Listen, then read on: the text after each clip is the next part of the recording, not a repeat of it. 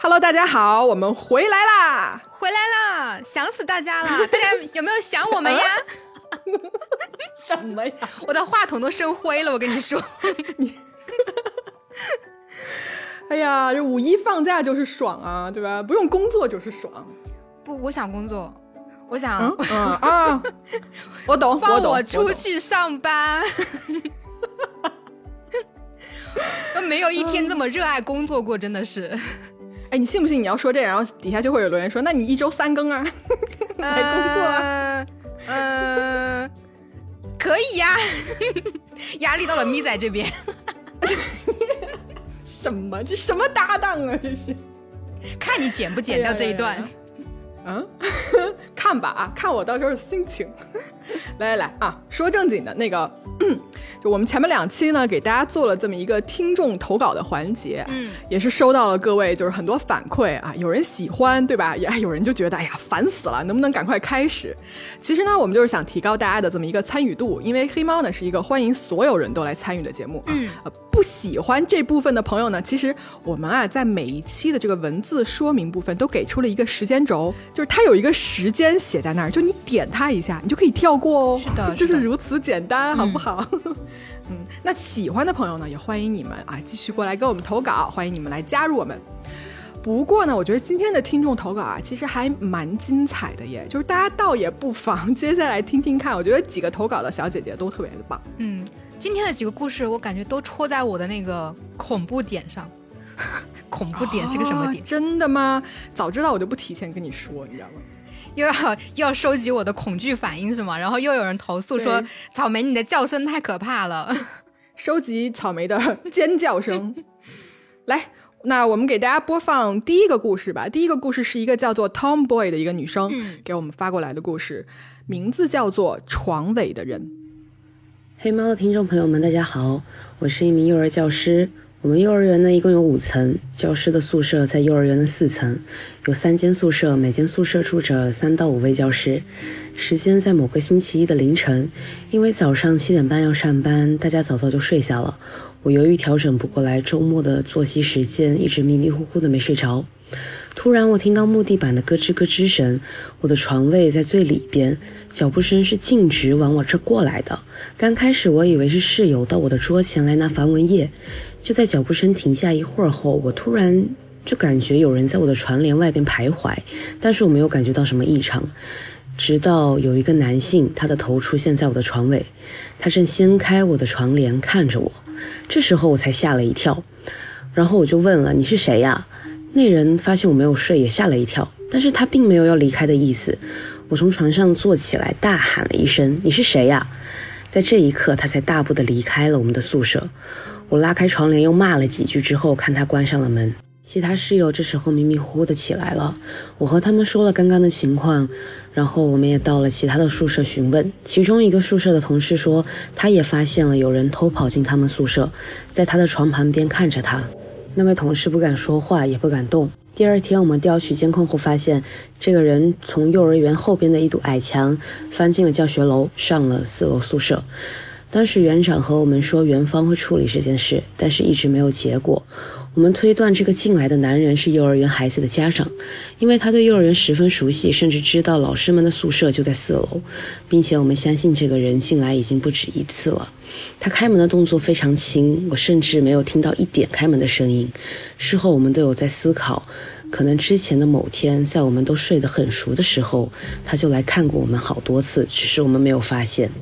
我们对监控录像和家长进行比对，找到了很多长相类似的人。但是由于当时年纪还比较小，没什么危机意识，园方也加固了围墙和职工宿舍，让我们放松了警惕。这件事情很快就被大家遗忘了。但是现在过去大概五六年了，有时候想起来还是觉得很害怕。如果当时他有一把刀的话，那可能就会是另外一个故事结尾了。老师的声音好温柔啊。对，嗯，一听就是经常哄小朋友的声音，有没有？是的，但是你，你遇到这种情况，你第一反应会是怎么样的？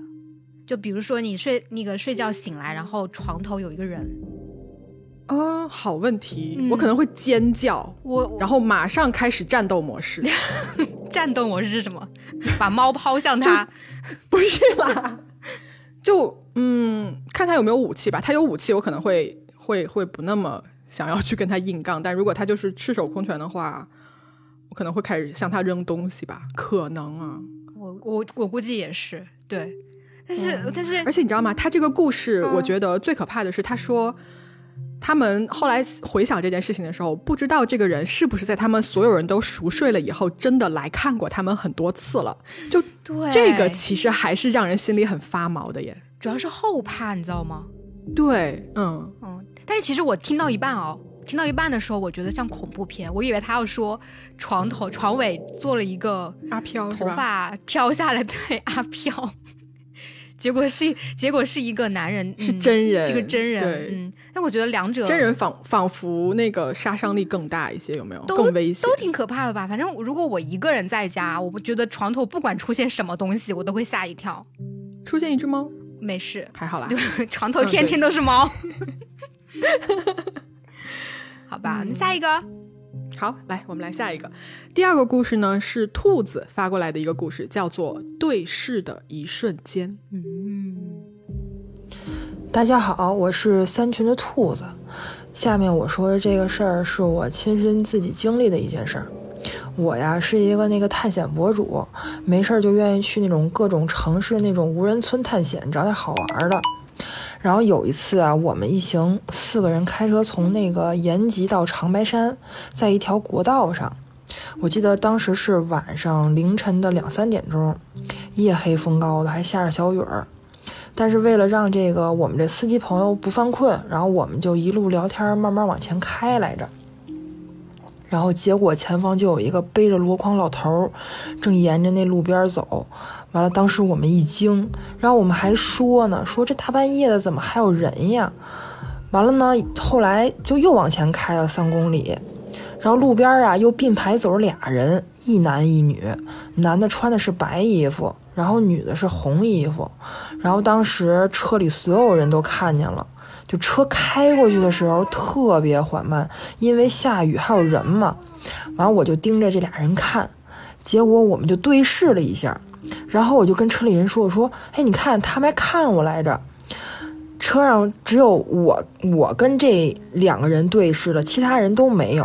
然后车上也是唯独只有我说话了，然后剩下那三个人都没说话。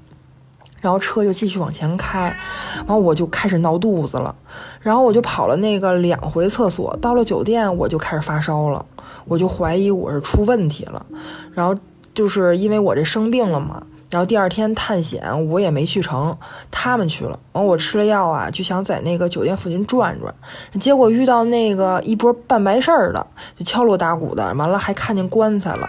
就等我再回酒店，哎，我就跟没事人一样了，就一下就好了。我就感觉好像办丧事的把不好的给带走了。你有吓到吗？我有。我跟你说，我为什么被吓到？首先，我要表扬这位兔子。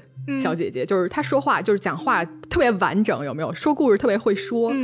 完了呢，她吓到我的点是在于说她描述的那一个瞬间，就是车开过去的时候，她跟那两个人对视的那一瞬间，有画面感。对我听到这一刻的时候，我突然我脑海中就冒出那个画面，就是车慢慢的往前移动的时候，你的头这样慢慢往前转，然后看到他也往往你这边看的时候，对方的脸是什么样子，对方的眼睛是什么样子。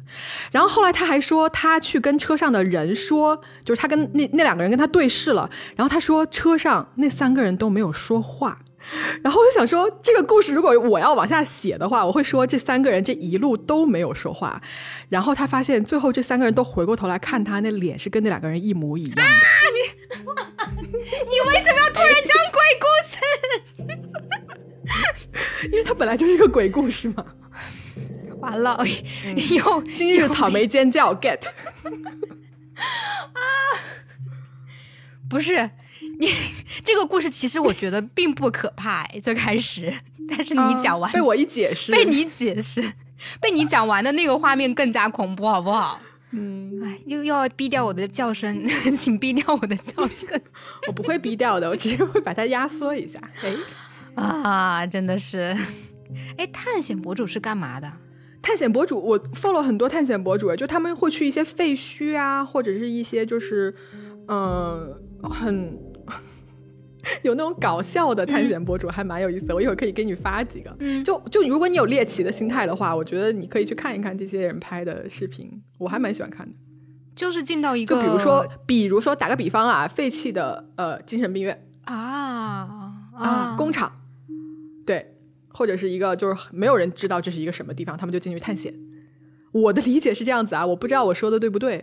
嗯，那里面也是会有那种比较奇怪的东西吗？就阿飘什么的？有时候有吧，有时候 阿飘不至于吧，就有时候有啊。就比如说我看过一个，就是去防空洞里面，嗯然后防空洞里面有个有一个里面还有个小洞，小洞里面有个梯子，然后从梯子爬上去，上面是好多那种就跟腌泡菜的坛子一样，但那里面装的都是骨灰。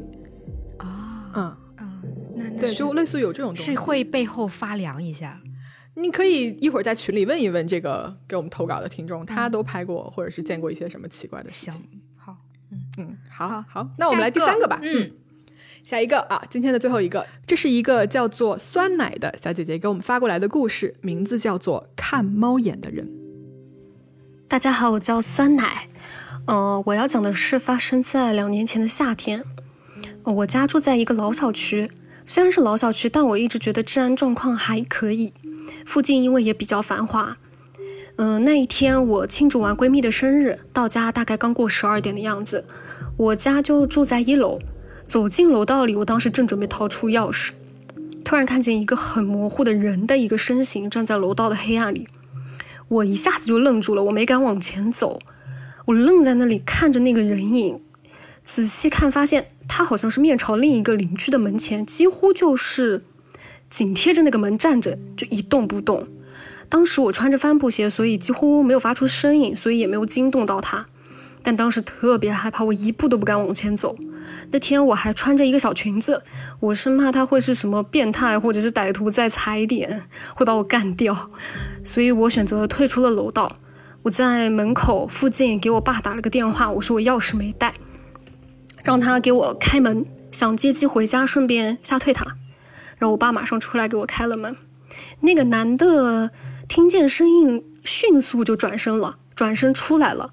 我进家门的一瞬间，看了一眼他当时站的那个位置，似乎那个眼睛的高度是正对着那个邻居的猫眼。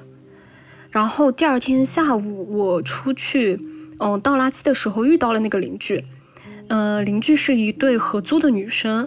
我和她说了这件事情，她当时吓死了。她跟我说，当时因为天热，她跟她合租的室友在家穿的比较少，那个时间点她也刚洗完澡，就我怎么想都觉得，似乎那个男的就是在借着猫眼偷窥女性。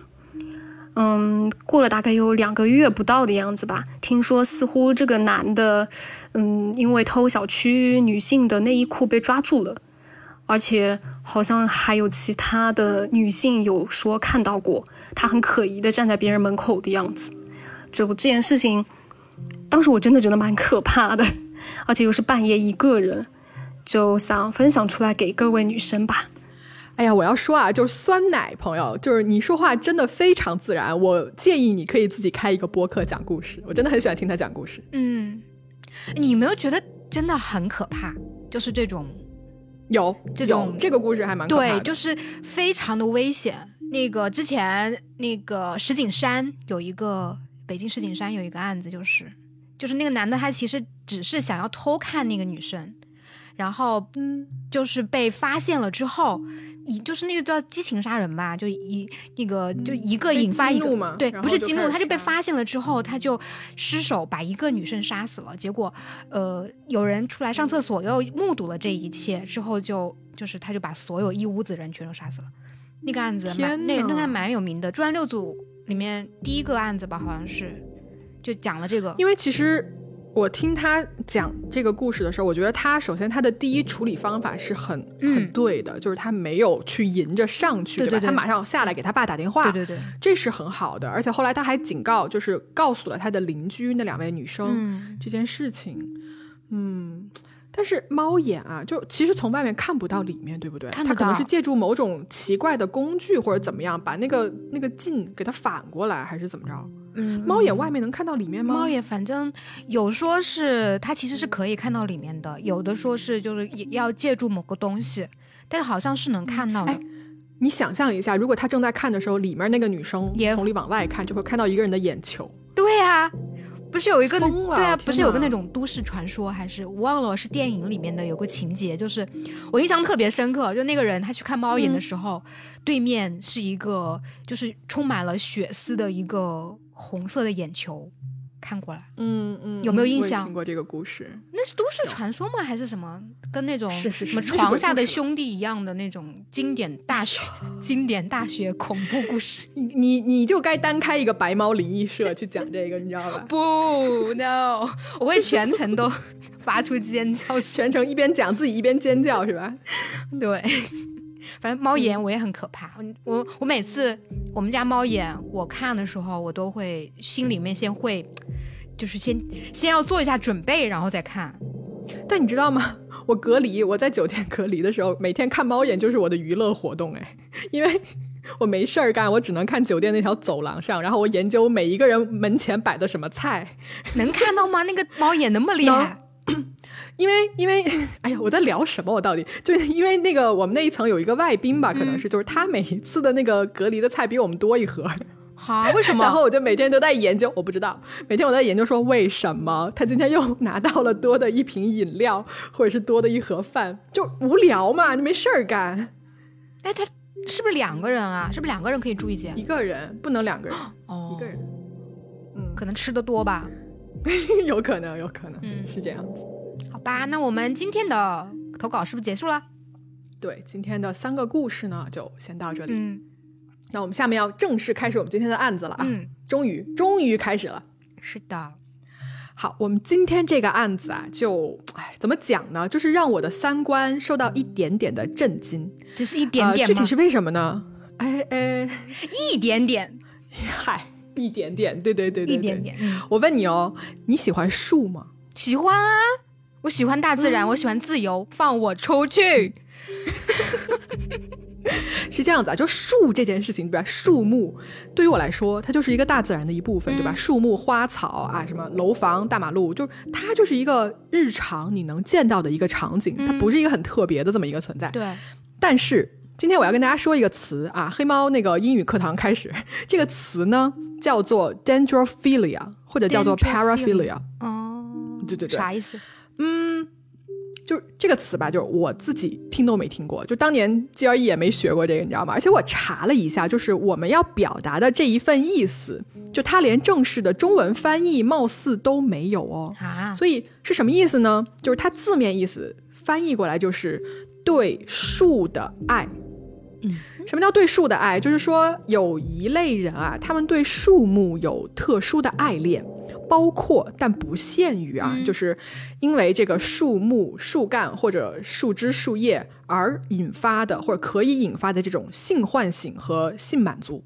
嗯嗯，嗯，就这应该算是那种吧，那种呃变态心理吧。就不是说变态就是有病啊，是说就是在心理学的概念上面嘛，是一种那种什么嗯。偏离了我们常人所说的正常的，或者是说的状态，或者异于常态的一种心理状态吧。就是我也不打算把它叫做一种性癖，对吧？就是我们不要去 judge 别人的喜好，嗯因为我始终觉得，就是你只要不伤害别人，你想喜欢什么你就喜欢什么。是，但是呢，就就这个 dendrophilia 哈，就我只能说它是属于一个比较小众的这么一个偏好。确实如果不是今天要讲这个案子啊，我之前是完全没有听说过这件事情的。但我们今天这个案子里面啊，还真就跟这种喜好搭上了关系。那究竟发生了什么呢？来，让我们一起开始今天的案子。大家好，我是咪仔，我是草莓。这里是黑猫侦探社，一个讲述真实罪案的播客。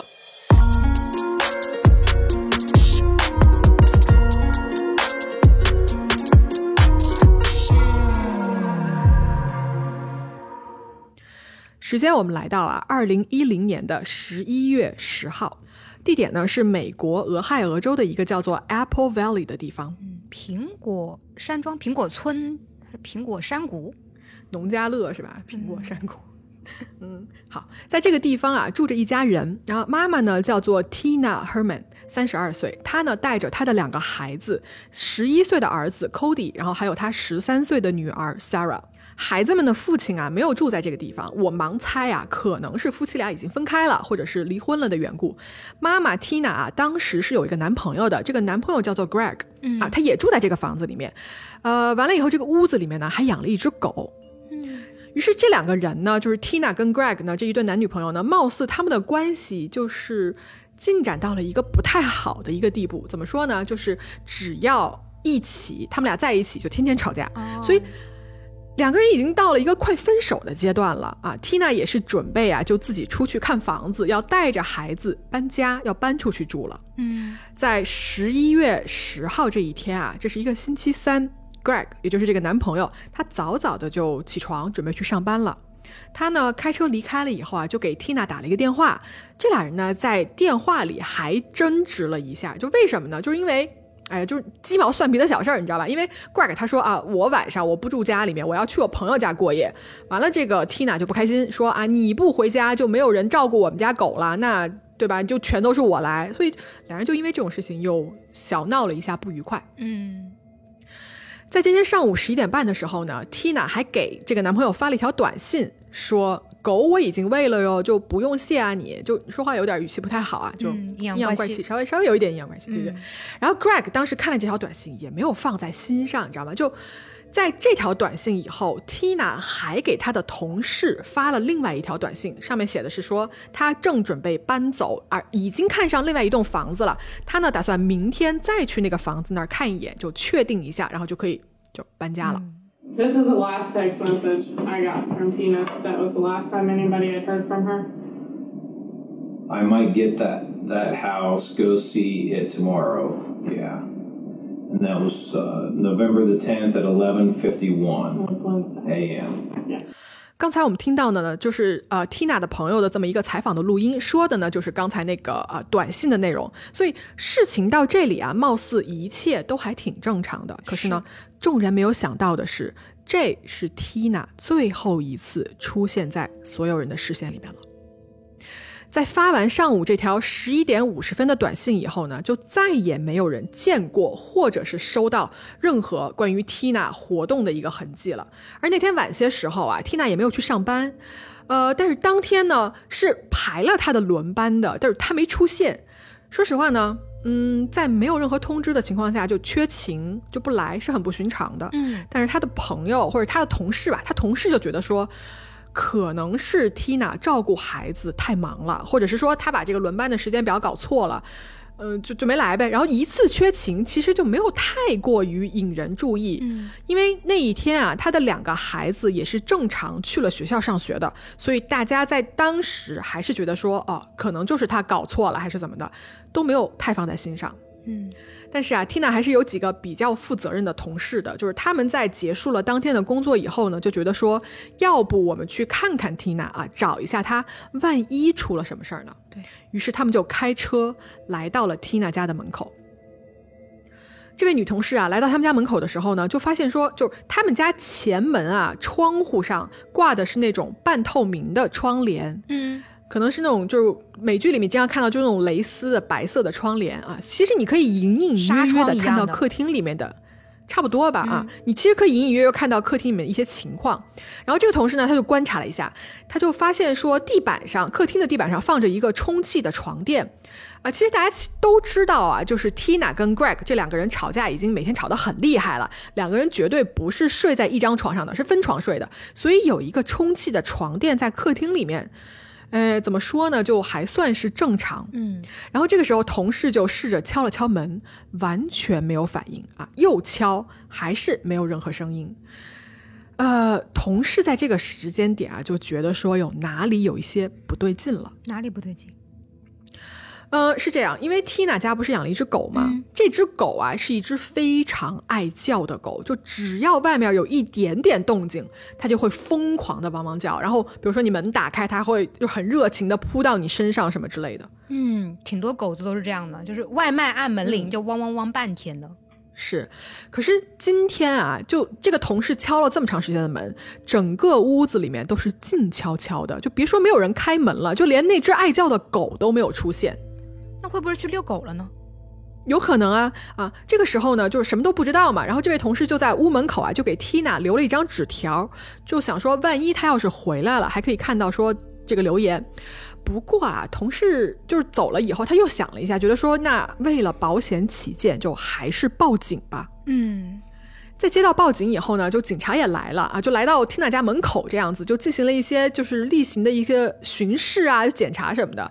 完了，警察也敲了一下门，也没有人开。那你想，没有人开门的情况下，他们也不能硬闯啊，对吧？警察就在这个时候就就想说，那你确实报了警了，但是这个人他现在不在家。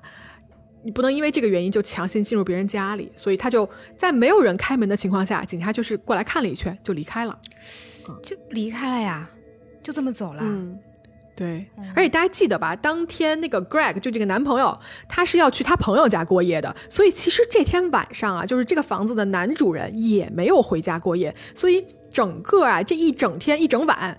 这个房子是没有任何动静的，就 Tina 的两个孩子，包括这两个孩子，也没有人知道他们去了哪里，发生了什么事情，同样就是人间蒸发了。嗯，消失了，快有二十四小时了没有？这个时候才几个小时。没有。对，嗯。于是呢，我们时间来到第二天啊，就是十一月十一号这天，这是一个周四的早上。嗯，Tina 的另外一个同事啊，就是开车上班的时候经过了 Tina 家。这个时候呢，同事又发现了一件非常奇怪的事情，那就是 Tina 平时开的那辆车不见了。车？那昨天这个车在的吧？对，昨天这个车是停在这个停车位上面的。啊。但是他今天就消失了，所以因为这个同事平常啊，应该也是关系跟 Tina 就是处的还不错，所以这个时候呢，他就想说，哎，那他是不是中间出现过了？就昨天晚上是不是回来过了？他就打电话呀给 Tina 最好的朋友，也就是住在他们家旁边的一个邻居，叫做 Stephanie，啊，一位四十一岁的一个女士。结果就你知道怎么着吗？就奇了怪了哟，这个 Stephanie 也消失了，就电话也不接，去他们家敲门也不在。嗯，这就很奇怪了嘛，就突然一下，所有人都一起蒸发了。那那家里两个小朋友也也不在。对，就今天新的一天，这两个小朋友也没有出现。因为你知道吗？就是与此同时啊，在学校里面，老师也开始觉得不对劲。就这两个孩子今天没有来上学，而且老师事先也没有收到任何，比如说请假的这个电话呀或者通知，无故缺课了。对，那么所有人到现在啊，就有一个疑问：Tina 她的邻居 Stephanie 还有她的两个孩子。都去了哪里了呢？就在周四这天啊，Tina 上班的这个地方呢，给她排的班是下午四点开始的，但是今天她还是没有出现。于是到这个时候，所有人都觉得说肯定是不对劲了。嗯，觉得肯定是出事儿了。对，Tina 上班那家店的那个经理啊，就在这个时候呢，就开车来到了 Tina 家，想再一次看看说到底出现了什么问题。但是这一次啊，在敲门没有反应的情况下呢，这位经理啊就找到了他家房子一个没有上锁的窗户，然后用翻窗户的这个方式进入了这栋房子。结果一进去啊，整个事件就立刻发生了本质性的变化。这位经理啊，从窗户进去以后呢，他马上第一眼看到的就是大片大片的血迹，就是这个房子的客厅、走廊、浴室的这个地毯上啊，全都是血。然后经理马上啊就拿起电话就报警嘛，因为很明显有非常不好的事情发生了。嗯。警察接到报警以后呢，就迅速赶来了啊。他们进入这个房子以后呢，在这个房子的多个房间里面都发现了血迹，而且这个血迹不是说小小的伤口，就什么手指扎破了呀什么之类的那种，而是大片大片的那种喷溅的血迹，在什么墙壁上啊之类的，以及啊这个地板上有好几大块那种已经被血就是浸透了的那种出血量，你知道吗？就这种出血量，就肯定是说，一定是发生了命案，有人死亡了。嗯，大量的血。对，这个房间的客厅里面啊，就是它这个血呢，以一种喷溅的形式就洒满了整个西边的这面墙。然后，呃，客厅的地毯上有一大片血。根据警方后面的报告显示啊，就这一片血迹可以证明说什么呢？就这一具出血的人体在被移动之前，至少在这个地毯上停留了足够长的时间。而且不止在客厅哦，在这个房子的其他地方，比如说地下室，啊，车库的楼梯上也全都是血。另外呢，Tina 的这个卧室啊，主卧的地板上也可以看到大片的血迹，跟这个客厅地毯上那一片就几乎都是差不多的了。啊，完了，他的卧室的梳妆台、墙壁、壁橱的门上面全部都溅满了血，就是你你想象一下吧，那个画面，嗯嗯。另外啊，值得一提的是，这个地板上有几条非常明显的这个拖拽的血迹，其中一条呢是从卧室穿过走廊拖进了浴室。然而，这样子的拖拽的血迹啊，一共有三条，从不同的房间，最后全部汇集去了这个房子的主浴室里面。天哪！从你的描述看，感觉是那种在。各个房间行凶了之后，然后把他们分别的拖进了浴室，然后那浴室里面是怎么个情况？嗯，这个浴室里面呢也全都是血啊，血脚印，然后这个马桶上啊就血迹斑斑，而且墙壁上也是，并且呢在浴缸上面啊发现了一些类似于人体脂肪的东西。对，混杂在这个血块里面，就可以说啊，这是一个非常血腥的这么一个谋杀现场了。而且这个凶手似乎也不 care，就这个血迹弄得到处都是。嗯，就不像那种，就是说我做完了坏事之后会要去清理现场的一个感觉，也没有想去去做做任何的清理的工作。对他，那他是不是？对啊，那他是不是应该有留下一些什么，比如说 DNA 啊，或者是指纹啊？他还不是脚印啊什么的吗？能不能找出这个凶手是谁呀？就警方啊，他经过勘查呢，就发现两件事情。首先，嗯，凶手在行凶的时候是戴了手套的啊，现场没有可以采集到的指纹。另外呢，凶手啊，在很多大片的这个血迹上面，他浇上了一个什么东西？他浇上了机油，所以在这个机油的作用，嗯，在机油的作用下，血迹的颜色发生了变化，就不再特别的那种暗红，你知道吗？就有一点点像那种电影里面的那种道具血的颜色，血浆、粘稠的那种。嗯，像假血，但是你知道吗？这个浇油的动作让我不禁想起，我觉得凶手是不是想放火来烧毁这个犯罪现场？嗯，对，所以他不 care，他留下了这种各种血迹什么的。对，嗯，对。警察在勘察现场以后啊，立刻发现说，就是目前失踪的四个人，也就是 Tina 对吧？他的两个孩子 Cody 跟 Sarah，以及失踪的邻居 Stephanie，都有可能遭遇到了不测。于是呢，警方马上行动起来，组织寻找这四名失踪人员。Knox County Sheriff's deputies were searching for two women and two children ages 10 and 13. Police say they've been missing since Thursday. We are encouraging the public to anything that they uh, come across, whether it's a trash bag, whether it's clothing, something that just looks out of place, don't touch it, don't disturb it. Please call the sheriff's office. We'll have people come out, evaluate it, see if it is pertinent to this investigation. 刚才的录音啊，就是新闻里面的那个寻人启事以及警方的声明啊，希望任何民众遇到可疑的物品啊、垃圾袋，都请不要去碰它啊，并且立刻请致电警方。袋子，这个警方的意思是凶手可能已经杀人，然后抛尸了。对，那么与此同时啊，就是警方的这个调查人员呢，在同一天啊，迅速的发现了 Tina 失踪的那辆车，是一辆蓝色的福特皮卡车。嗯，但是它出现在哪儿呢？它出现在一个学校的校园里面。哈？为什么是在学校？嗯。是吧？很奇怪，但是你想，它是一个很重要的线索嘛。于是警方就立刻封锁了学校，并且告诉所有的这个当时在学校的这个学生啊，还有教职员工说：“你们留在室内，等待警方的调查取证结果就是结束了以后再说。”并且呢，就警告所有的学校的师生啊，说这个校园里面啊，或者是说校园附近很有可能存在一个危险分子，请广大的同学和老师们提高警惕。而就在这个时候，就在警察还在学校开展他们调查的时候，校园里面出现了一个很奇怪的人。按理说啊，这个时候呢，就应该没有人在外面闲逛，对吧？因为警方已经封锁这么一个地区了，这是一个有可能的犯罪现场。对。但是就在这个时候，学校附近的一条马路上哦，有一个开着一辆银色丰田车的一个男的在那儿待着，待着。对，就虽然你说你你对啊，你在这儿待着也不判刑嘛，但是警方还是引起了一个警觉呀。于是他们就过去就问询了一下这名男子，就比如说啊，你是谁，对吧？你为什么出现在这儿？然后这个男的就说啊，说我在等我的女朋友 Sarah 下班。Sarah，嗯，哎，那个 Tina 的女儿也是叫 Sarah，对呀，巧合吗？哎呀，就。确实叫 Sarah 的人确实很多，嗯，所以你不能说他说的，或者警方就觉得说啊，你说的是不是失踪的那个女孩？肯定他也不能这么说嘛，对吧？警方就是在简单的问询了他以后呢，觉得说，哎呀，也没有什么特别可疑或者说特别异常的这么一个情况。当时警方还看了一下他那个车里面，看到车上放着一件迷彩服的这么一个外套，但是就是一个外套嘛，也没有什么可以逮捕他的嘛，所以就。记录了一下这个男的的姓名啊什么之类的，然后就放他走了。毕竟你想，他所有做的事情，目前为止就是在车里待着。嗯，对，你也只能记录一下了。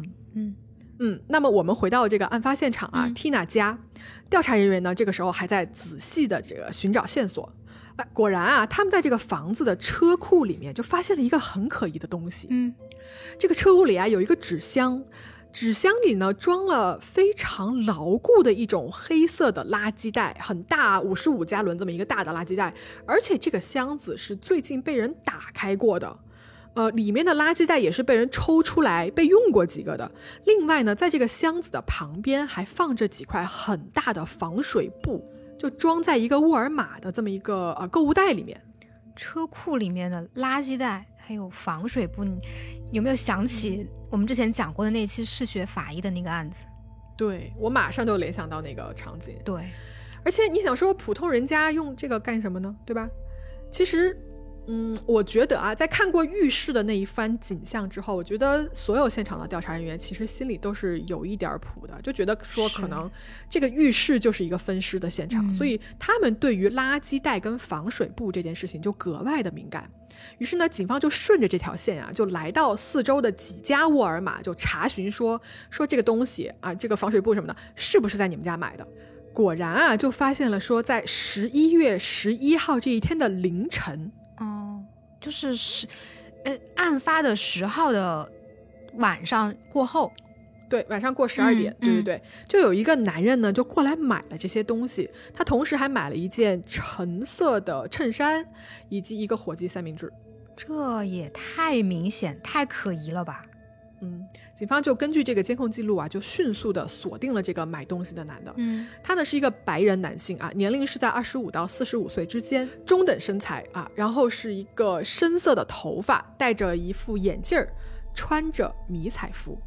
哎，迷彩服。嗯，大家还记得对吧？那个徘徊在学校周围的开银色丰田车的男人，车里也同样有一件迷彩服。嗯，另外啊，沃尔玛的这个监控呢，还显示这个男的买了东西以后，也是同样驾驶一辆银色的丰田汽车离开的。那么这么一下呢，两条线啊，就立刻就对上了。对，警方呢开始搜索所有购买过同款车辆的。啊，这么一个车主记录。另外呢，在学校的时候，警察不是记录过那个开车的人的信息吗？他们就找过来看了一下，说当时登记的这个人到底是谁？这个开车的男子啊，叫做 Matthew Hoffman。那么他是谁呢？我们来认识一下这个人。嗯，Matthew，一九八零年十一月一号出生。他出生啊就在俄亥俄州，并且呢也在这里长大。根据当地新闻媒体的一个报道啊，他从青少年时期开始就展现出一些，嗯，怎么说，有一点点奇怪的特质。奇怪？怎么个奇怪法？比如说啊，他会对那种疯狂对着他叫的狗哦，就完全没有任何反应，他是会面无表情的盯着狗一动不动。另外呢，他也很喜欢在外面惹麻烦，比如说就是他会尝试各种就比较危险的事情。啊，他会爬到这个房子的房顶上，然后从房顶上往下跳到下面的蹦床上面。嗯，而且他不止爬他们家自己的屋顶，还曾经爬去学校的屋顶被警察抓下来。另外，他还在自己家的那个院子里面啊，就树上建了一个树屋。就相信大家如果看美国电影的话，就很很经常会看到树屋这么一个东西。他呢，就每天都在那个小树屋里面待着，就没人知道他在那里面干什么，但就是非常喜欢那个树屋。嗯。听起来是一个比较就是熊的孩子，比较特立独行的熊孩子。对，我觉得就听到这儿，大家可能还觉得说，Matthew 整个就是他，也就是一个过于淘气的这么一个男孩儿，对吧？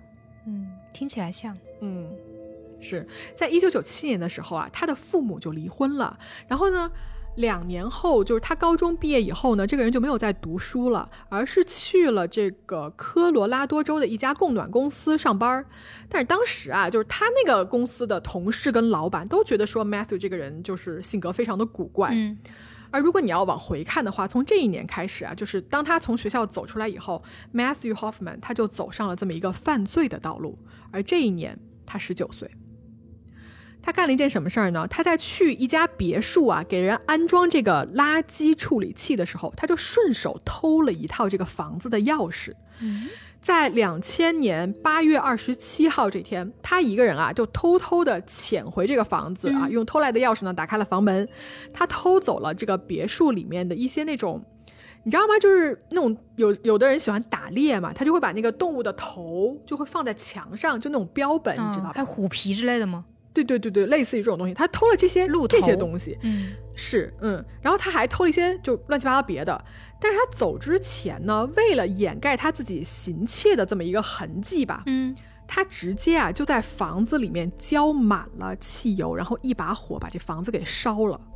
我要说的是啊，这个别墅是一个联排别墅，所以一场大火烧的不止这一户哦，烧掉了八个单元的房子。就虽然说没有人员的伤亡，对，但是这个火灾啊，它造成了两百万美金的这么一个财产的损失。嗯，还好没有人伤亡。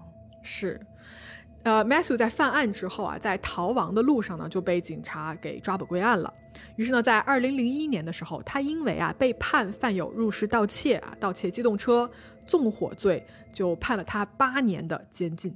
Hoffman served prison time before in Colorado for arson, convicted at age 19 for torching a townhome complex to cover a burglary. 等一下，他为了偷什么呀？他偷个标本，判了八年。嗯这嗯，就这个人真的很奇怪，是就他偷的东西好像都是跟那种自然相关的东西，就他品味也很清奇，有没有？嗯有的人进去就是偷什么电视或者珠宝或者钱嘛，他就进去偷这个。嗯，不懂哎，这个太奇怪了。对，是还蛮奇怪的。在服刑六年以后啊，Matthew 呢就假释出狱了。他呢在二零零七年的时候呢就重新回到了俄亥俄州。大家记得那个损失了两百万美金烧房子那个钱吗？那个钱是要他赔的。呃，所以他就在出狱之后呢，就找了一份卡车司机的工作，就看上去啊，呃，他是想回到这个生活的一个正轨的，并且就一点一点打算当时是还掉这个欠款。然后这个时期呢，Matthew 还在当地的一条叫做 Columbus Road 的一个地方买了一栋房子。嗯，后面警察去采访这个旁边的邻居的时候啊，邻居就跟警察说，说这个住在隔壁的 Matthew 啊，就有点奇怪，就有点不对劲。嗯，又怎么呢？首先，他有一个非常大的爱好，就是爬树。爬树，嗯，就还好吧。爬树的，嗯这种爱好，嗯，热爱大自然，嗯，热爱热爱健康健康的那个什么，我在说什么？你在说什么？是，就他经常跟邻居的孩子们一起啊，就在外面爬树玩嘛。就大家一般能看到的就是 Matthew，他喜欢从地上爬到树上，然后从树上滑下来，然后再爬，再再滑下来，就就一直反复这个动作。这不跟小孩儿一样？而且啊，就是 Matthew 他还非常喜欢收集树叶以及跟树相关的东西。邻居说啊，他有一张吊床，就是他总是绑在这个树上，然后他就在这个吊床上面，就是坐在那儿，然后看着别人，就啥也不干，就这么一直看着，就发呆。你也不知道他在看什么。就总之吧，就是有这么一个人住在你们家隔壁，确实有一点点就让人发毛，你知道吗？怪怪的。对。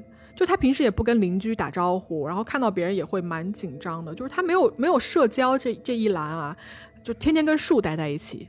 而且更奇怪的是，Matthew 他有一些奇怪的饮食习惯。嗯，他啊，他喜欢抓这个松鼠，然后带回家，把松鼠呢就剥皮，然后再吃掉。啊，不是松鼠在美国确实还挺多的。就是我之之前去找你玩的时候，在纽约那个、你家你家附近那个楼，不是楼下面好多那种小松鼠吗？是，但我从来没有想过要吃它们。对啊，那就是小宠物啊，就路边也不是的小宠物啦，算野生动物。路边的那种小野猫一样吗？啊，对对对对，是，而且你知道吗？就我印象中，松鼠其实跑得特别快，对，就你要抓真的很难抓，哎，是的，就除非是那种特别信任人的小松鼠那种，那你可能可以抓得到，但是吃这个我真的不是很理解。对呀、而且这不会有虐待小动物的嫌疑吗？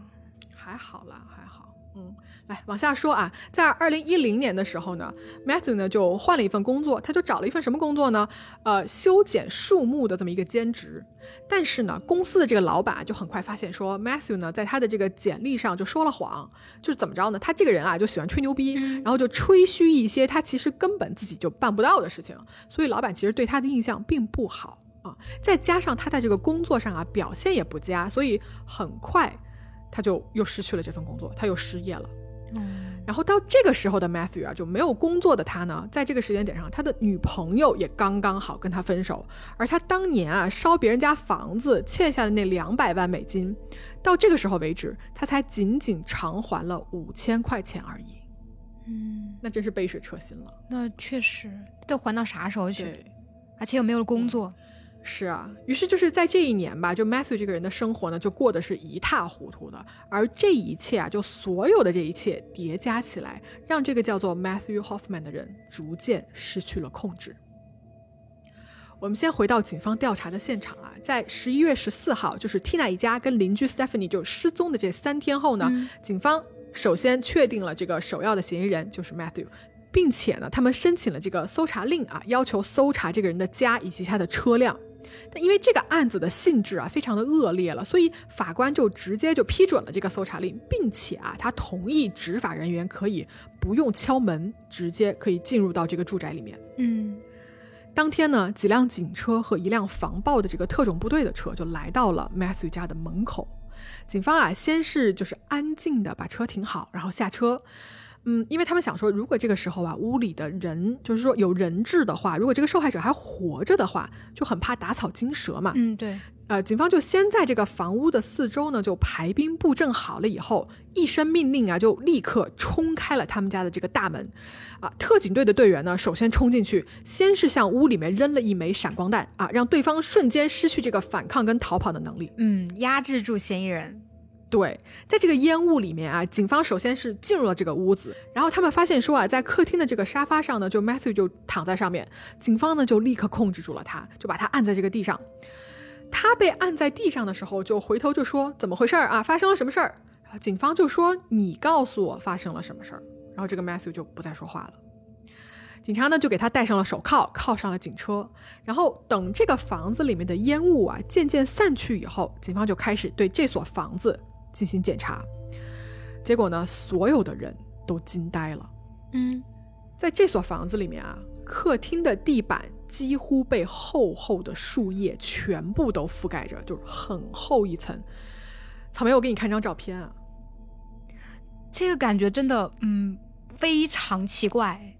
我不知道你有没有养过那种小仓鼠，有，就是那种小盒小，哎，还真养过啊。嗯、就这种小盒子里面放了一层那种厚厚的木屑，然后小松、嗯、那个小仓鼠就在里面生活，还有小跑步机什么的那种。嗯,嗯,嗯，这个房子给我的感觉就是放大了无数倍的那种仓鼠盒。嗯，就它底下有一层厚厚。是不是？它底下有一层厚厚的那种就树叶啊、木屑啊这种，对对对。然后它的那个房间里面的家具其实也是有家具的嘛，但它不在正常的位置，像那个、嗯、一个有个八仙桌一，对对，对，你看像八仙桌一样那个饭桌，就整个被钉在墙上，就给人的感觉就特别诡异。嗯，就这张图啊，我放去公众号，大家自己看啊，以及包括 Matthew 家还有其他房间的很奇怪的照片，我都会放在上面，大家你们去看一眼就知道我们说的是什么意思了。嗯，嗯警方呢就这个时候看到这一堆树叶就傻了，你知道吗？然后他们就用这个工具啊，就戳了戳那那一大堆树叶，就想检查说下面是不是藏了什么人或对吧，或者是藏了什么东西。嗯，但是并没有，就是纯粹就是一大堆树叶。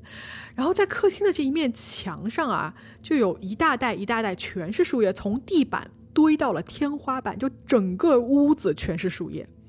而且哦，这还不算，警方在这座房子里面啊，发现了另外一个房间。嗯，这个房间里面堆满了一百多个装满了树叶的袋子，整整齐齐，全部摞在一起。他这种感觉我似乎能够理解。他是不是有囤？不是，他是不是有囤积那种树叶的癖好？就是树叶会给他安全感，就好像我现在在冰箱里面 塞满了食物一样。哎呀，行吧。来，回来啊，在厨房里面啊，就冰箱，厨房的冰箱里面还有两只杀掉了，但是还没有来得及剥皮的松鼠。啊，呃，厨房的墙壁和门上呢，贴了一些像是那种孩子画的涂鸦啊，也不知道谁画的，还写了几个人的名字，写的叫什么 Chloe、Courtney，还有 Scotty，都不知道，就不知道这是谁。啊，警方还在房子里面就发现了大量的证据，包括什么呢？胶带。绳子啊，一件女性的这种长裙，然后还有一把巨大的锯齿刀，然后这把刀的刀柄上面啊，还有那种就是红色的类似于血迹一样的东西。但是，一直到现在啊，还是完全没有找到失踪的那四个人的任何痕迹，完全没有。对，警方呢没有放弃啊，他们继续搜索，终于在这个房子啊发现了一个，呃，在这房子里面发现了一个就地下室的入口。走进去以后呢，首先啊，映入眼帘的就是地上厚厚的树叶，对吧？Matthew 的这个私人珍藏。嗯，根据警方的报告说啊，在楼梯的这个底部的左边啊，有一个小洞。然后，如果你从这个洞钻进去呢，可以通向一个黑暗的房间。在这个房间里面，地上还是铺着一层树叶，但是这个上面还放了一张毯子。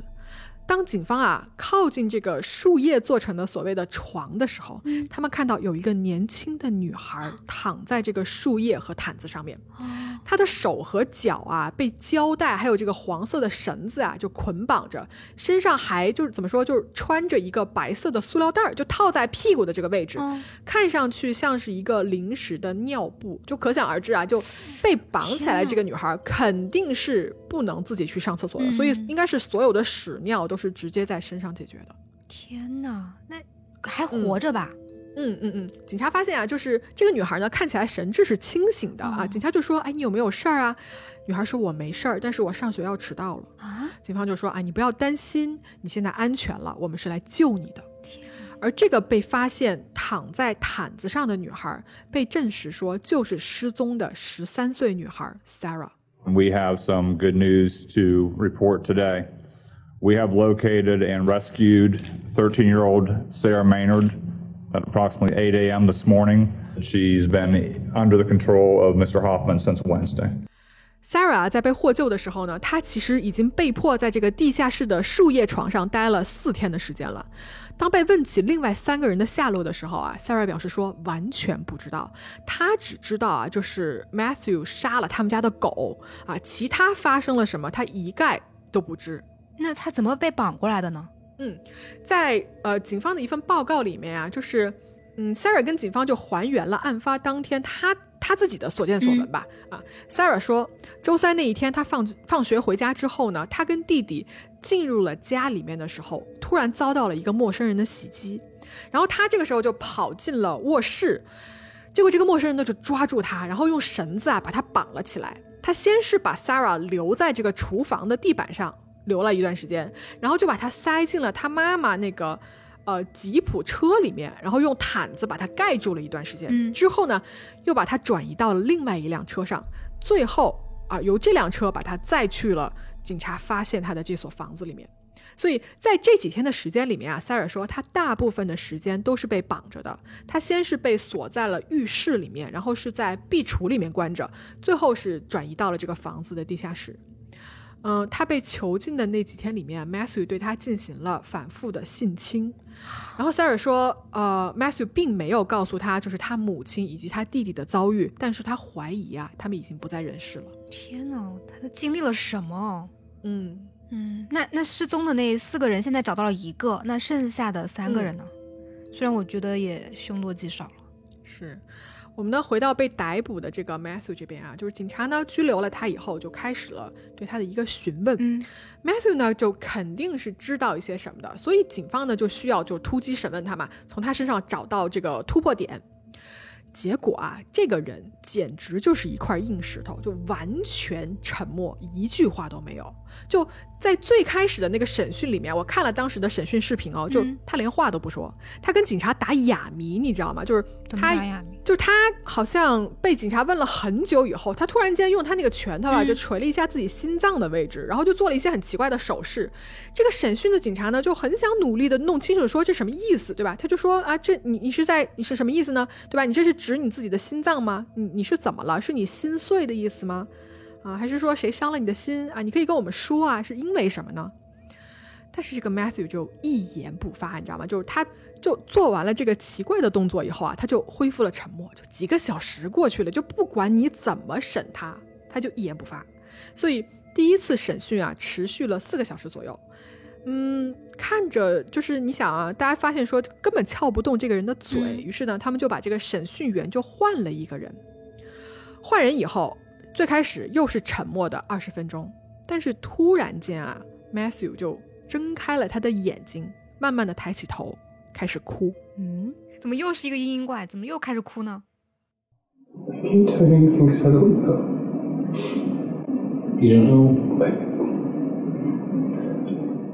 Knew I must have done something wrong, and I found her in my house. She tied up.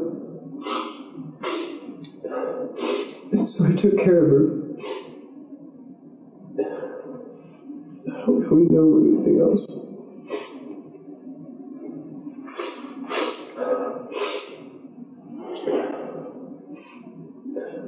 So I was trying to figure out what had happened. 我跟大家说啊，就这些审讯的录像，其实网上是可以找得到的啊。好奇的各位可以去搜一下，看一下这样一个当时的一个犯罪嫌疑人吧。这么说，就是他在警方的审讯过程中间的种种的表现。所以他刚才一边哭一边说了一些什么呢？就是说类似于就我做错了事情啊，但是我照顾了他呀，什么什么之类的只言片语啊。说完这句话以后，Matthew 又进入了静音模式，就什么都不说了。所以审讯的第一天是毫无成果的，另外三个人去了哪里还是一个谜团。在第二天的时候啊，警方找来了一名 FBI 的特工，是一名女探员。嗯，这个女探员来了以后呢，这一整天下来啊，Matthew 似乎就是慢慢的敞开了心扉，他就开始感兴趣的问了一下 FBI 的工作啊，这个什么探员的个人生活问题之类的。随后呢，他就开始聊他自己的过往，比如说多年前他曾经就是放火烧了别人家房子啊，有盗窃，然后坐牢啊之类的这种事情。嗯，他就跟这个 FBI 探员说啊，说他在坐牢以后，就是从牢里出来以后。他就觉得自己的心理状态不对劲啊，他自己都知道自己有问题，就是有这种精神疾病的一个症状出现，看医生啊。然后太原就说：“对啊，太原就说，那你为什么不去寻求帮助啊？看医生什么的。”嗯，Matthew 就说：“哎呀，医生呢就是给你吃药，吃给你吃这种强力的镇静剂，其他啊就屁用没有。所以我呢就不想被打上这种精神病的标签，因为这个标签一旦打上，就一辈子都摘不掉了，所以我才不去看病啊。所以他。”当时啊，就对自己这种越来越严重的症状，以及这种怎么说奇怪的一个行为模式吧，他自己就选择了这种忽视和任其发展。当然了，这个时候呢，警方还是就是警方主要目的就是想从他嘴里面发掘出说另外三个人的下落嘛，对吧？可是啊，这个 Matthew 呢，看起来他也不傻，他就是他就是顾左右而言他，就随便你怎么问，他就是不想提说那三个人现在在哪里。为什么呢？都事到如今了，就是证据都摆在他的眼前啊，难道他还想脱罪啊？嗯，其实我觉得他这个时候他心里很清楚啊，就是他手中唯一的筹码就是这三个人的地理位置这么一个信息。那你如果你这个时候你有这么一个筹码，对吧？他肯定是要有自己的打算的。哦，那他怎么打算的？嗯，审讯来到第三天的时候啊，就事情就发生了变化。这一天的 Matthew 就变得非常的友好健谈，就他跟第一天啊就完全是两个截然不同的人。不会又是人格分裂吧？不是啦，没有啦，他可能就是要表现一个，对吧？要要要演戏。嗯，他跟这个审讯员呢就聊了几句以后啊，Matthew 他突然自己就主动提出建议说，他说我想跟某位审讯员单独说几句话，然后警方就同意了他的要求。所以这个时候啊，屋子里面只剩下两个人。Matthew 就说：“他说我想确保说接下来我要说的话不会被录音录下来，嗯，但是呢这是不可能的，对吧？你在这个审讯间里面是绝对是不可能关掉这个录音设备的，对。所以当他发现这一切做不到的时候呢，他就要求这个审讯员跟他一块儿去一趟洗手间，因为在厕所里面是没有任何的录音设备的。审讯员就同意了，然后他也答应了说我不带任何的便携式的录音设备，以及我不带我的手机去。所以根据后来的报告啊，以下是发生在洗手间里面的对话。在洗手间里面呢，Matthew 就跟这个审讯员说：“他说我昨天晚上做了一个梦，梦见我在这个食品加工厂啊，打开了几个垃圾袋，然后里面呢都是被切碎的人体。他说我突然一下我就想起来了啊，我就想起来我做过什么了。但是呢，如果你要我告诉你的话，你必须得答应我一个条件。什么条件？审讯员就说：对啊，审讯员就说啥条件？你说嘛。Matthew 就说：我啊可以告诉你们尸体在哪儿。”我会把这个尸体的位置呢写在一张纸上，然后呢，我要通过我的律师出具一份法律的文件。这份文件以及这个写了地理位置的这一张纸啊，会保留到我 Matthew 死以后，就是只有我死了之后才能披露这个文件的内容。然后他接他接着说啊，他说这个文件好了以后，我希望你们警方可以安排一下，让我有一个机会可以试图逃跑。并且呢，我希望你们警方啊，在我试图逃跑的时候，能够开枪一枪打死我。嗯，他说，那在这个之后，就我死了以后，我的律师会告诉你们这张纸上的内容，也就是说，尸体到底在哪里。这他什到底什么意思啊？他到底是想死还是想活啊？我有点他想死，他想求死，但是他想他自己有可能也没有办法自杀或者怎么样，他就想让警察来帮忙杀死他。这。这个要求好奇怪啊，嗯，就是简而言之，就是说他可以提供尸体的位置，但是呢，需要警方配合他演一场戏，你知道吗？就是他想求死，但是他希望警方来成全他。嗯嗯。但是就是大家想也知道嘛，就警方是不可能同意这种离所谓离谱的交易的嘛？怎么可能？对啊，嗯，这个审讯员呢，就还是试图说，哎，Matthew 啊，你就你就不要想这种事情了啊，就不可能的，就你还是直接告诉我们尸体在哪儿吧。Matthew 就说：“那你要是做不到的话，我就不知道尸体在哪。”然后随后呢，这两个人就从卫生间就回到了审讯室里面。然后接下来的十几个小时啊，就是 Matthew 不断的装傻，他就反正就是一口咬死了，不说尸体被他藏在了哪里。嗯。在二零一零年十一月十八号的上午啊，就 Tina 一家和他这个邻居失踪的八天以后，当地的这个检察官办公室呢，与 Matthew 的这个辩护律师啊，两方就达成了一个协议。什么协议呢？检方以不寻求死刑为条件，换取这三名受害者尸体的下落。然后 Matthew 同意了。哦，我知道了，他其实一开始就不想做什么交易的。他就是想让警察知道他手上有这个筹码，而且他不断的强化这个筹码它的一个价值，而且我觉得他应该自己没那么聪明，应该就是律师教给他的。嗯，也有可能，嗯，谈判的一个技巧吧，可能是。有可能。对对对，就是在双方答应了这个协议之后呢，Matthew 的律师呢就提供了一张地图。啊，根据这张地图显示啊，在一个野生动物保护区的森林里面。有一棵十八米高的树，嗯，这棵树呢是中空的，就是说它是空心儿的。然后在这个树的树顶啊有一个洞，所以这一棵中空的树里面放着三个垃圾袋，而这三个垃圾袋里面装的就是三名死者 Tina、Cody 和 Stephanie 被肢解掉的尸体。的天哪，真的是，真的是他，真的是肢解了，嗯。警方拿到这一信息以后啊，就迅速在当天的下午一点左右就来到了这个森林。果然啊，在指定的这个地点呢，找到了这么一棵巨大的树。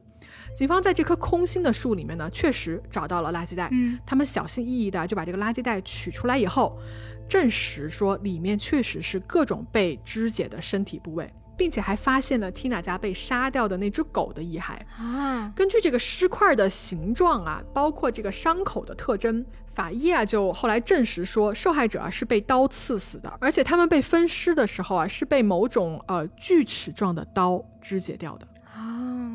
操，太残忍了！但离谱的事情啊，是在交代这一切信息的时候，Matthew 还特地的跟警方哦就千叮咛万嘱咐说。嗯。说你们拿尸体的时候，呃，拿尸体可以，千万不要伤害那棵树，好吧？那可是我最宝贝的一棵树。哈，就你知道，就在他眼里，就一棵树比三个人的生命还要重要。这，而且那警方呢，在取出尸体以后啊，为了防止这棵树变成就是世人去一个参观或者猎奇的景点什么的，警方就直接把这棵树给砍了。嗯，是，嗯，也不能留着。是啊。于是呢，案件到这里啊，就算是告破了啊。三个受害者的尸体呢是被找到了，四个人中间唯一的幸存者 Sarah 被解救活了下来。嗯，可是那一天到底发生了什么？可能大家都想问啊，说 Matthew，你为什么要潜入那座房子，对吧？你去做什么？你为什么要杀人？为什么要分尸呢？你是跟这家人有什么仇吗？对啊，犯罪动机是什么呢？是吧？啊，Matthew 在坦白了尸体位置之后。他给警方啊写了一封很长的自白书，长达四页，八千多字。我们的黑猫呢也是给大家找到了这封信的具体内容，是这样子的。八千字的这么一个自白书呢，就限于篇幅啊，我就不逐字逐句的给大家念或者给大家翻译了。我给各位就大概讲一讲啊，这封凶手给出的自白书里面究竟是说了一些什么。然后在听之前呢，我想提醒各位啊，就是说这个自白书其实是凶手的一面之词。就很多人啊，他在事后为了减轻给他的惩罚，是有可能撒谎，或者是说他有可能是要美化相关信息的。嗯，而且在翻译的时候，其实已经尽量的不去讲一些。太血腥或者是太暴力的内容了，但是嗯，确实还是会有，所以嗯，如果会就是可能会引起不适吧，就大家谨慎收听。嗯，还好了，还好。嗯，好，那我们开始啊，下面就以下都是以 Matthew 的第一人称做的这么一个陈述。案发当天，我在午夜的时候到达了那所房子，并且呢睡在了他街对面的一所空房子里面。天亮了以后啊，我就等到这个女主人在上午九点多开车离开以后，我从车库的门进入了这所房子。这个时候大概是早上十点多，屋里面没有人。我开始找有没有什么可以偷的东西，但是找了一圈之后呢，发现什么都没有。我正要离开的时候，这个时候女主人回来了。当他走进房子的时候，我拿出了我事先身上准备好的刀，威胁他走进这个卧室里面，并且头朝下趴在床上。我试图打他的头，让他晕过去，但是我失败了。于是这个时候，我开始慌了。正在这个时候呢，他的朋友，也就是邻居，走进了这所房子，在看到我以后，开始对我大喊大叫。我拿起放在床头柜上的刀，先是刺向了床上的这个女主人，在她的背部刺了好几下，然后我追着另外一个女人，在她的胸部捅了好几刀。在逃跑的时候，这个女人并没有跑出房子，而是跑进了另外一间卧室里面。我在那里又把她捅了好几刀。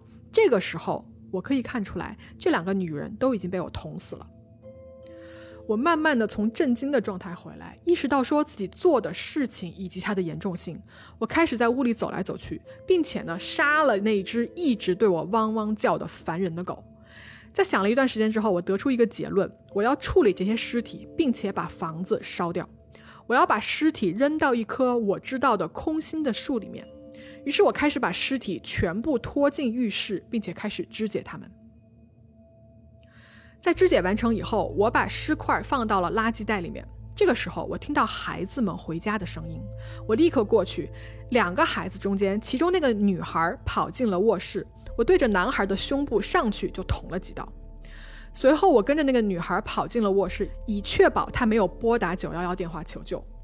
我跟女孩说：“我不会伤害她，一切都会好起来的。”女孩看到了地上的血迹，我跟她说：“那不是血啊，你弟弟也没事儿。”我用胶带把女孩的手跟脚绑了起来，然后把她放在了厨房。接着我去处理那个男孩的尸体，我把他也挪去了浴室，然后肢解。我把这些装了尸块的袋子挪到了车的后座上，然后把那个叫做 Sarah 的女孩也抱去了这个车的后座上。我插一句，就是说 Sarah 坐在那个车上的时候，她旁边放的是她妈妈跟她弟弟的尸体。这个细节我真的，嗯，来继续啊！我一直等到天黑才把车开回家。我用树叶给 Sarah 铺了床，她非常喜欢那张床，那是一张极为舒适的床，我自己都想睡在上面。在随后的几天里面，我照看着 Sarah，给她换衣服，给她做早餐，我还给她播放了一场电影。我怕她逃跑，所以一直搂着她睡觉，这样我才确保她不会离开。我给他穿上了一个塑料袋儿，这样我就不用每天去洗他尿湿的床单了。在这之后啊，就是 Matthew 还写了一些，就是他在这几天里面怎么对待 Sarah，以及就是性侵 Sarah 的细节，我就我就不一一给大家翻译了啊。接下来呢，最后他写到说。我进入房子并不是为了杀那些人，我不认识他们其中的任何一个人，我不知道他们的名字，我也不知道谁住在这个房子里面。我选择闯入这所房子，是因为没有任何近距离的邻居，而且他们的那个车库的门是虚掩的。我不想杀人，我只是想把第一个女人打晕，这样子我就可以逃走。但是这并不奏效。随着这个第二个女人的出现呢，事情很快就失去了控制，就不断的升级。我其实非常的恐慌，我只能选择杀了他们，并且处理尸体，因为这样子看上去会更容易一些。以上呢就是自白书里面所有的这个大概的一个说法了。大家可以看到啊，在这个自白书里面呢，Matthew 基本上是尽了全力想把自己摘干净啊，把自己的这个行为美化一下，说自己并没有恶意，对吧？我只是过来偷东西，我并没有打算呃一开始就要准备去杀人、去肢解尸体。另外呢，他还在这个文章里面啊花了大量的篇幅，就声称说自己是多么多么好的照顾了这个十三岁的女孩 Sarah。但是啊，根据后来 Sarah 就是他跟警方的采访里面啊，就是。女孩的故事版本里面，Matthew 根本就没有像信中描述的所谓对她那么好。Yeah, he said in, during his confession that uh, he, he admitted that he bound your, your hands and your feet, but he also said that he made hamburgers for you. How did he act around you? Was he trying to befriend you or was he constantly threatening you, Sarah? No, I think he was just trying to say that in his letter to make people think that he felt good about himself to for him to think that he fed me and stuff, and he didn't. He didn't let me shower or do any of that stuff. Did he just keep you down in his basement, essentially? Yeah. 刚才听到的是一段 Sarah 的采访，她说呢，她觉得这封自白书啊，只是为了让 Matthew 嗯，怎么说？写完以后自我感觉良好啊，让人们觉得啊，就是他对他能有多好之类的。实际上啊，真正发生的事情就只有说是 Matthew 就把他留在了地下室而已。嗯，于是呢，在二零一一年的一月六号，Matthew Hoffman 他承认了自己这个入室盗窃的指控。嗯，他同时还被指控啊，犯有这个篡改证据罪啊、绑架罪、强奸罪、谋杀罪和虐待尸体罪等等的十项罪名。Matthew Hoffman 被判终身监禁，不得假释。好，那说到这儿啊，这个案子的事实部分呢，就给大家说到这儿了。我呢，在搜索资料的时候啊，看到了就是很多对 Matthew 这个人的讨论啊。首先，毫无疑问的说，这个人肯定是一个 psychopath，对吧？精神变态。是的。他在一些心理医生的就是分析里面啊，Matthew 这个人是充满了对自己的一个自恋的，并且他是严重缺乏同理心，这是一种人格的障碍啊。确实，而且心理医生还分析说，他可能还同时患有妄想或者是幻觉等等这种精神错乱的这种疾病吧，或者说他出现的这种症状，也就是说，他兼备了精神变态和变态杀手的一个双重的特征。嗯嗯。我们其实可以很明显的看出来啊，在他的动机里面，有一部分的动机是因为性需求，另外呢，他对树的迷恋啊，这个那个词叫什么？呃，dendrophilia 是吧？dendrophilia 我又忘了。嗯，乍一看啊，对树的迷恋这件事情并不暴力或者并不危险，但是他又会把尸体给藏在这个里面啊，把绑架者就是放在这个树叶上面，就。这一系列奇怪的行为吧，就只能说什么呢？就这个人的精神确实是有很多问题的。对，就是他的精神肯定是有问题的。但是我是觉得他的这个，他对树叶的这种奇怪的嗜好，以及他呃用那种残忍的方式去杀人的这个事情之间的联系吧，嗯，其实不一定完全是因果关系。嗯嗯嗯，有可能他其实就是，我是觉得他是在精神方面出现了问题的一个结果。其实我觉得他应该也算是一个连环杀手吧，就是，嗯，你不是说他开始在那个 Tina 家行凶的时候，在屋子里面是撒了机油的嘛？然后他在自白书里面也说了，他是想要去烧房子的。对，那其实这一次就是完全是跟他上一次的，就是去道歉，就是他十九岁的时候道歉，然后呃纵火是完全一样的呀，就是把那个联排别墅烧了。嗯，他其实是都是去纵火嘛，只是这一次更加的升级了。是，所以我觉得我们我们可以从就是纵火犯的这个角度去大概分析一下他的一个精神状态吧。我找了一些关于那个纵火案例的这种司法精神鉴定分析的一些文献，里面说。纵火的案例较多的就是鉴于这种，比如说他精神发育迟滞，然后大脑器质性疾病，就大脑大脑是有病变的问题的，以及妄想状态的这种患者的。我们从这个 Matthew 成年之后的行为来看，他就是你不觉得他就很像小孩子吗？就是感觉他的精神年龄还没有那么的成熟，又喜欢爬树，又喜欢收集树叶的这些行为，其实我觉得。应该就是他的精神发育比较迟滞的一个表现嘛。然后从动机上来看，纵火，嗯，大部分的大部分的时候，并不是因为他想获得什么经济的利益，或者是去报复啊，报复别人这样子的。他是想要从心理上获得一些满足或者是快感。就是说，很多纵火犯他们在呃纵火了之后，他们会去围观的，他们会去看这个东西烧成什么样子，然后在旁边。可能会甚至会拍手叫好，享受这个过程。对，所以我的推测就是说，Matthew 他其实就是，嗯，从盗窃包括纵火中去获得快感的这么一个连环杀人凶手吧，不然他也不会随身带着机油啊。嗯，但是我是觉得他在那个呃，T 就是杀害 Tina，然后还有邻居，包括那个小孩小男孩的这个杀人行凶的过程中，确实还是有一些。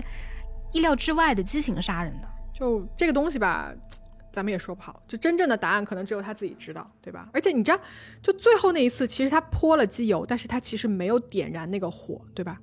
对，我觉得有可能，就是他为什么没有纵火呢？有可能是因为 Sarah 的出现，他可能就是他他也做了一些这种不好的事情，他应该是以另外的一种方式得到了满足吧，所以他放弃了纵火，或者是他注意力就转移了。因为他现在要处理一个活人，是是的，嗯，但是不管怎么原因，这个凶手判多少年都不多。但是其实我觉得有一个地方我比较疑惑，就是他为什么要把那个 Tina 的车开走呢？而且他要抛在一个学校这么引人注目的地方，我觉得很奇怪。不知道，可能是因为停车的位置，他怕转移东西的时候会引人注目。所以等天黑以后行动，但是具体他这个车是怎么弄的，我其实我也搞得不是很清楚。对啊，而且你知道吗？就是有一个细节，就是你大家记不记得最开始，呃，他的同事第一天去敲门的时候，没有从窗户翻进去那一次，第一次去敲门的时候，有没有可能那个时候 Matthew 正在屋子里面肢解尸体？就他是在那儿的。天哪，他都听不到声音吗？嗯，那肯定门外有人，他就停下动作嘛，就在里面躲着嘛。哦。但有可能，我觉得他同事敲门的时候，其实他正在里面肢解。妈呀！尸体。天哪。嗯。然后有可能 Sarah 正被他，要要么就放在厨房地板上，要么就在车里面被他控制住。哦。所以警察那个时候如果如果进去的话，说不定还能进去，对，还能救他，有可能可以救得下的 Sarah。哦。对。是。嗯。太悲伤了这个故事。行吧。嗯。行好，那我们今天的案子呢，就说到这儿啊。嗯，是的。哎呀，突然以这种悲伤的方式要结尾了。什么悲伤的方式结尾？大姐，我又没有全剧终啊。嗯，好吧，那我们就下周见。嗯，大家有什么对吧？关于这个案子想讨论的呀，也可以在评论区给我们留言，或者来群里面跟我们一起聊天。嗯，然后也欢迎大家给我们多多投稿呀呀。来，草莓给大家。你的标志性结尾吧，硬汉拜拜，硬汉拜拜，来，我们下周见哦，各位，拜拜，拜拜。